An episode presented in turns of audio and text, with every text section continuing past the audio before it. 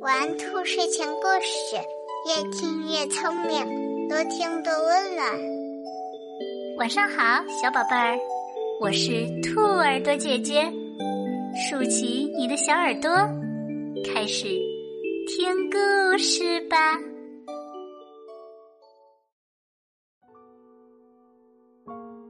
小朋友，昨天我们讲到，拇指姑娘被一个人丢在了森林里。那接下来他该怎么办呢？我们接着来听下面的故事。拇指姑娘一个人在树林里过了整个夏天，靠树林里的野果和溪水维持着生命。冬天来了，拇指姑娘再也找不到可以吃的东西了。她又冷又饿，在树林里转悠，最后啊，来到了一只田鼠的家门口。田鼠非常可怜它，就让它留下来过冬。但是啊。他让拇指姑娘为他打扫房间，还要给他讲故事听。拇指姑娘都答应了，他们在一起过得很快乐。后来，鼹鼠来家里做客，拇指姑娘讲故事给他听。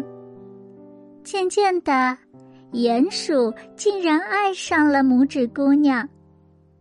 可拇指姑娘却不喜欢他。一天，鼹鼠带拇指姑娘去他新挖的地道，在那里，他看到了一只被冻僵的小鸟。拇指姑娘用草编了一张毯子，盖在了小鸟的身上。那只小鸟慢慢的暖和过来。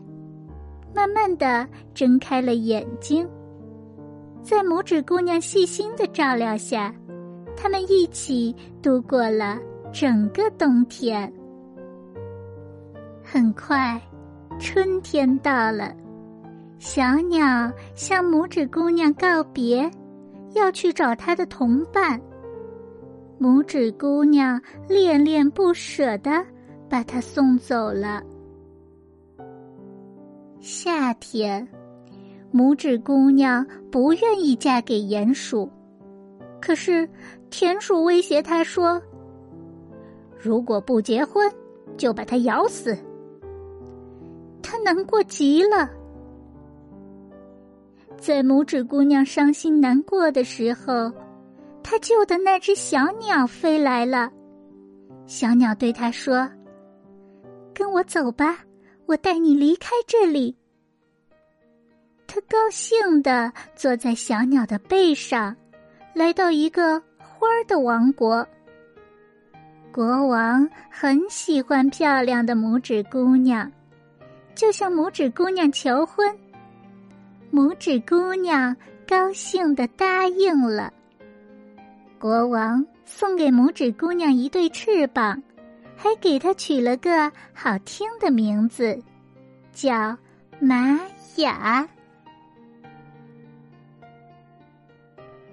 从此以后啊，拇指姑娘玛雅就和国王在一起，过着幸福快乐的日子。好啦，拇指姑娘的故事到这儿我们就讲完了。如果小朋友们，还想听其他的故事，也可以给兔耳朵姐姐留言。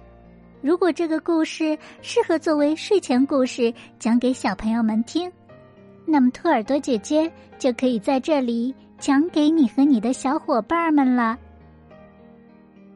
睡觉时间到了，还没有订阅的小伙伴记得订阅收藏哟，这样下次听故事就可以很快找到兔耳朵姐姐了。